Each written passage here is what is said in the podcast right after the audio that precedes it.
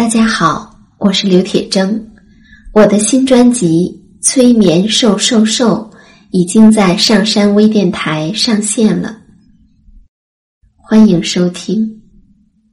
您正在收听的是上山微电台催眠故事会，本节目由上山之声文化传媒与铁铮心理工作室联合出品。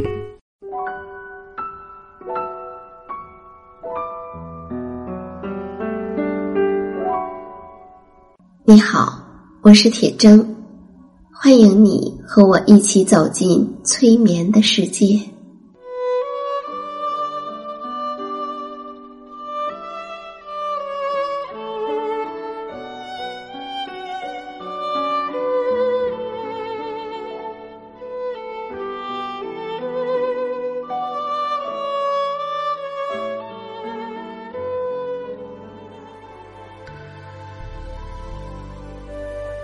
催眠并不是催人睡觉的意思，催眠也并不神奇，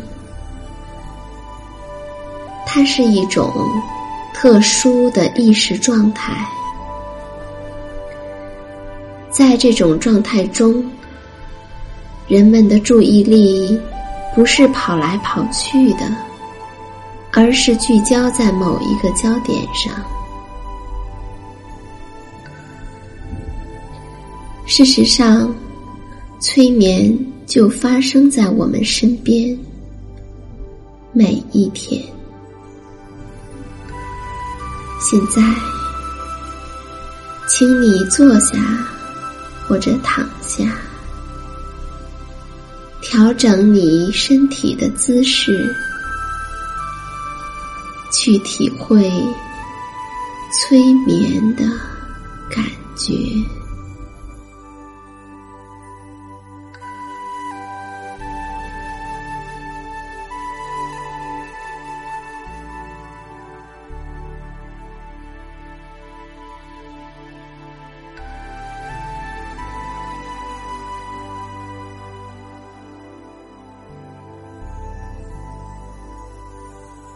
我们通过各种方式与这个世界发生着交流，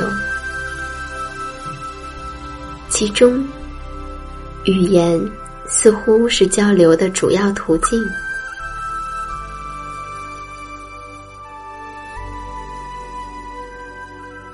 这个世界上有很多很多种的语言，而且语言。也不仅仅只是说出来的话语。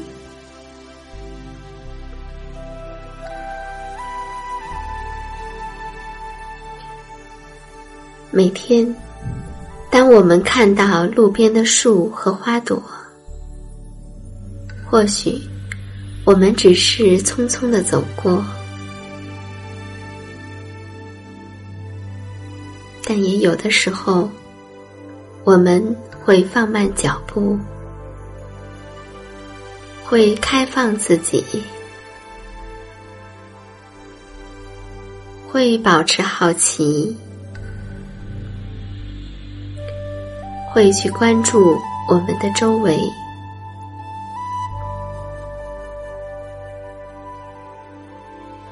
包括去倾听来自于我们周围的。一些我们觉得自己听不懂的话语，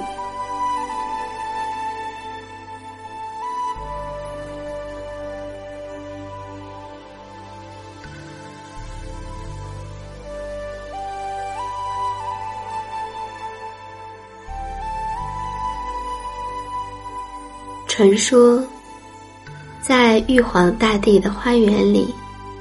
有一个叫玉女的花神，玉女很喜欢嫦娥，因为她觉得嫦娥又温柔又漂亮。于是，她就和嫦娥成为了好朋友，经常会去广寒宫找嫦娥玩儿。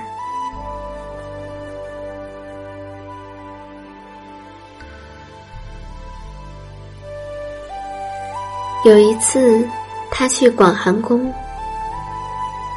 看到了一种自己从来没有见过的花，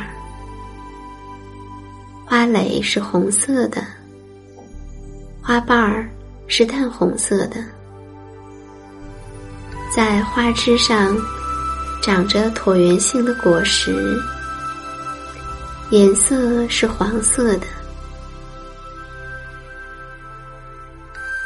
整棵花都散发着浓郁的香气。作为花神的玉女，被深深的吸引了。于是，她就向嫦娥请求，送她一盆，回去栽在她的花园里。但嫦娥不肯。嫦娥解释说。这花儿是如来佛祖给王母娘娘的寿礼，只是因为这花耐寒，所以才种在广寒宫里。但是王母是不允许这花离开这儿的。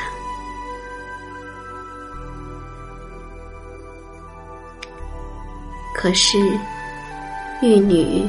实在是太喜欢这花了，怎么也放不下，所以他觉得自己什么都管不了了，再三的恳求，最终嫦娥还是没有磨过他，就答应了他。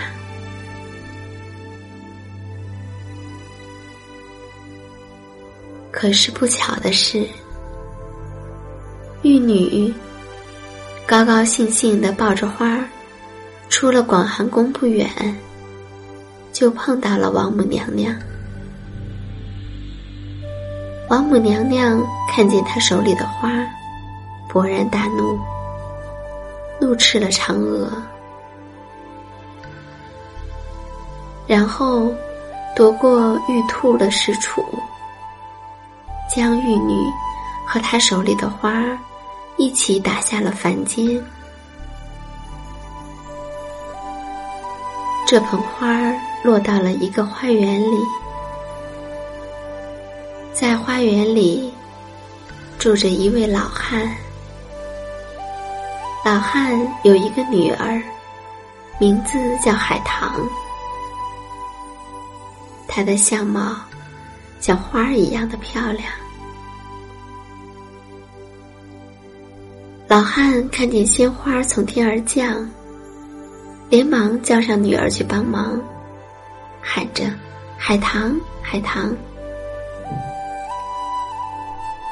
海棠急急忙忙的跑过去，看见父亲手里捧着一盆花，嘴里还连连叫着“海棠”，高兴的问：“爹爹。”这个花，难道也叫海棠吗？老汉从来没有见过这种花，看着自己美丽的女儿，于是就干脆叫这花为海棠花了。只是海棠花从天上。到了人间，原来那芬芳的香味儿就消失了。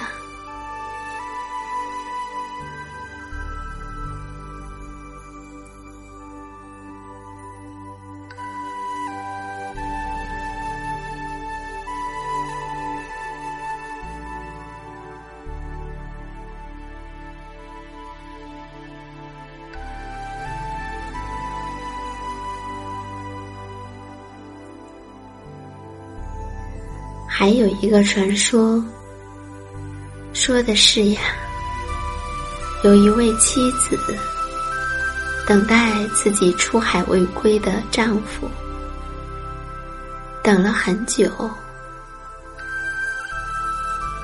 流了很多的眼泪，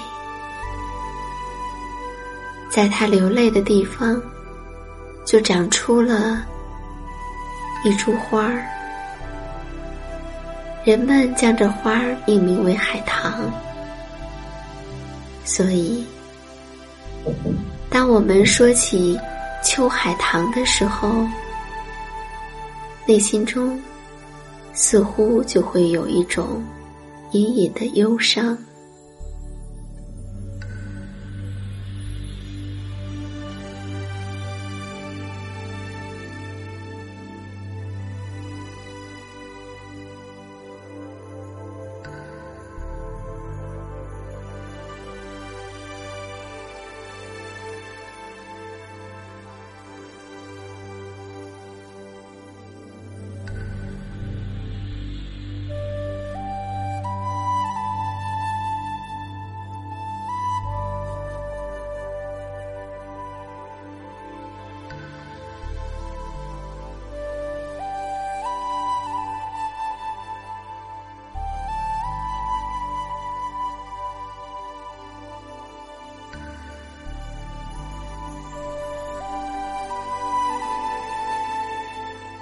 传说，在战国的时候，诸侯纷争，战乱频繁。当时太行山一带属于赵国，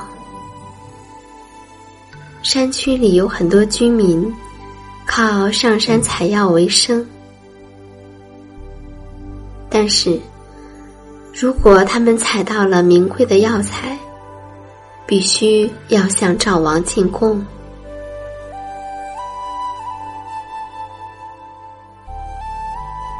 有一次，一个山民给赵王献上一种药，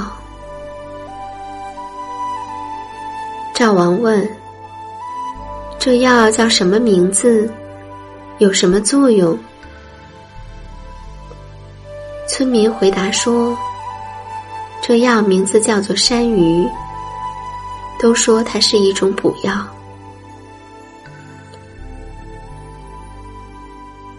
听到这么含混其辞的回答，赵王心里不高兴，说道：“小小山民，竟敢将如此平庸的草药当做贡品，岂不是小看本王？”念你无知，赶快带着这些草药回家吧。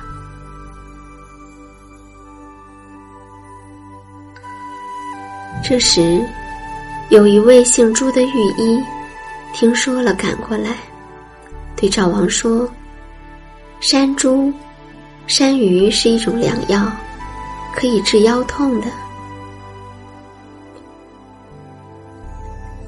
赵王却说。寡人不需要什么山芋，于是山民只好出宫回家。朱玉一急急忙忙的跑出来，赶上山民说：“请你把山芋卖给我吧。”于是山民就将采来的山芋卖给了朱玉一。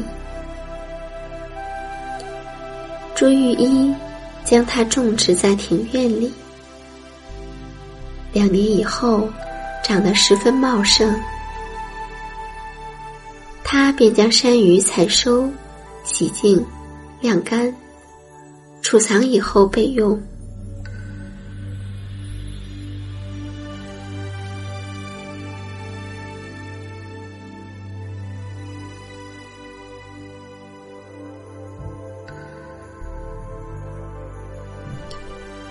话说有一天，赵王他的旧病腰痛复发了，疼痛难忍，坐卧不宁。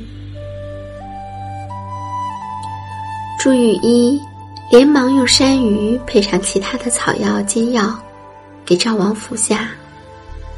赵王服后腰痛减轻，连服了几天，竟然康复如初。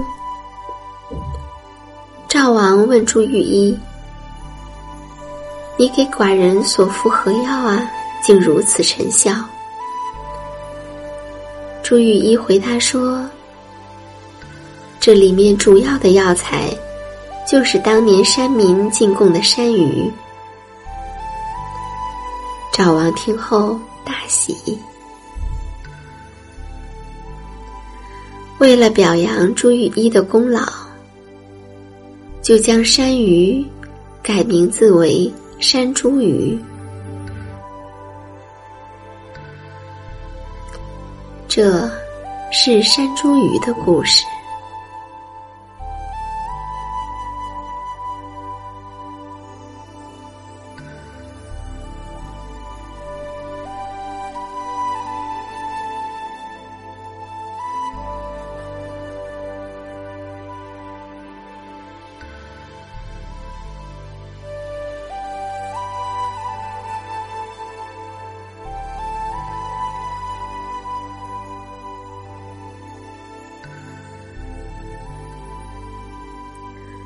相传，在很久很久以前，在天宫的御花园里，生长着一种奇花，花朵比牡丹的还大，并且五光十色，十分美丽，香味儿清幽。有一天，玉皇大帝。在百花仙子的陪伴下，在御花园里游玩，见此奇花，不禁赞叹道：“真美丽呀，又大又香。”于是，这种奇花就被玉皇大帝命名为“美丽花”。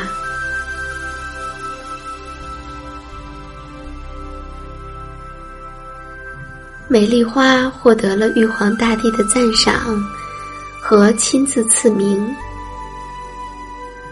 花园里其他的花仙都妒忌起来，甚至大家一起去孤立他。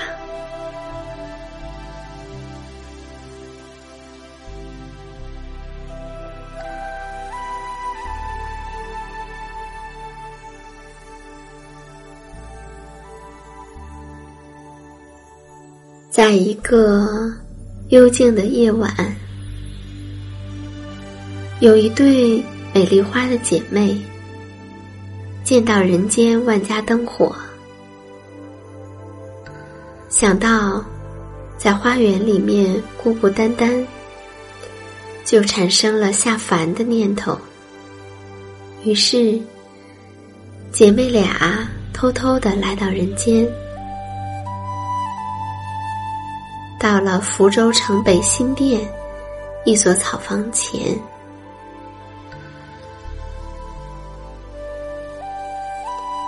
他们见到房间里有一对方姓兄弟，正在桌旁秉烛读书。这对方姓兄弟长得眉清目秀，姐妹们一见倾心。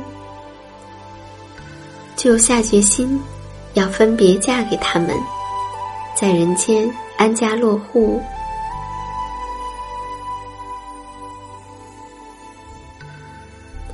第二天，美丽花姐妹趁着兄弟俩下地劳动的时候，在草屋里为他们纺纱、织布、烧饭、做菜、料理家务。兄弟俩回来以后，乐坏了。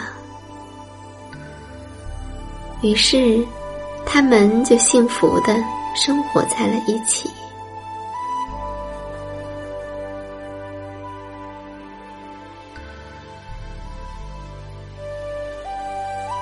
可是，过了一段时间，玉皇大帝再次来到御花园里赏花。却不见了两株美丽花。追问百花仙子，仙子也不知道。可是屈指一算，才知道他们下凡，到了福州城北，去安家落户去了。于是他赶紧诚惶诚恐的向玉皇大帝奏道：“启奏万岁，美丽花姐妹已经下凡人间，嫁给了福州城北新店的一对方姓兄弟了。”玉皇大帝大怒道：“美丽花只应该天上有。”人间怎么能霸占？于是，他立即命令天兵天将速速前去收拾。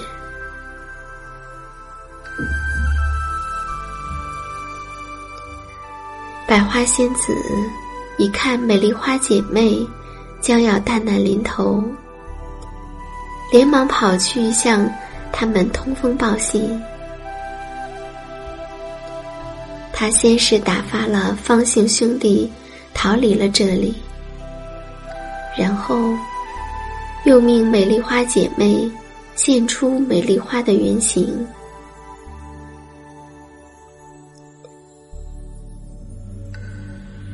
然后只见百花仙子抖动手里的红白色绫帕，往这两株美丽花上一抹。那原来五光十色的硕大的花朵，顿时变成了数不清的素白如雪的小花朵，布满了附近的田野。花朵非常非常的小，但幽香仍在。天兵天将找不到美丽花，只好作罢。从此，人间就多了一种花，只是它不再叫做美丽花，而是叫成它的谐音——茉莉花。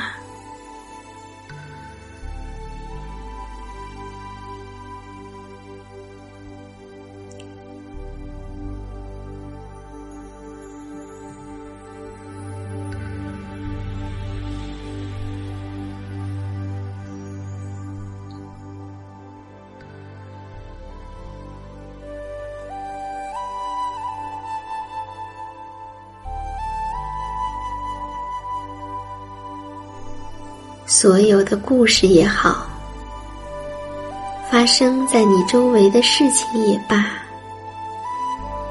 无论你是在听，还是没有在听，无论你关注了，或是没关注，也无论你是相信，还是不相信，都没有关系。但他们的存在，总是会对你产生这样那样的影响。这影响或许很小，也可能挺大。他们的发生，让你与这个世界相连，让你与周围。有着千丝万缕的联系，也让你不再孤单，因为你正与这个世界融为一体。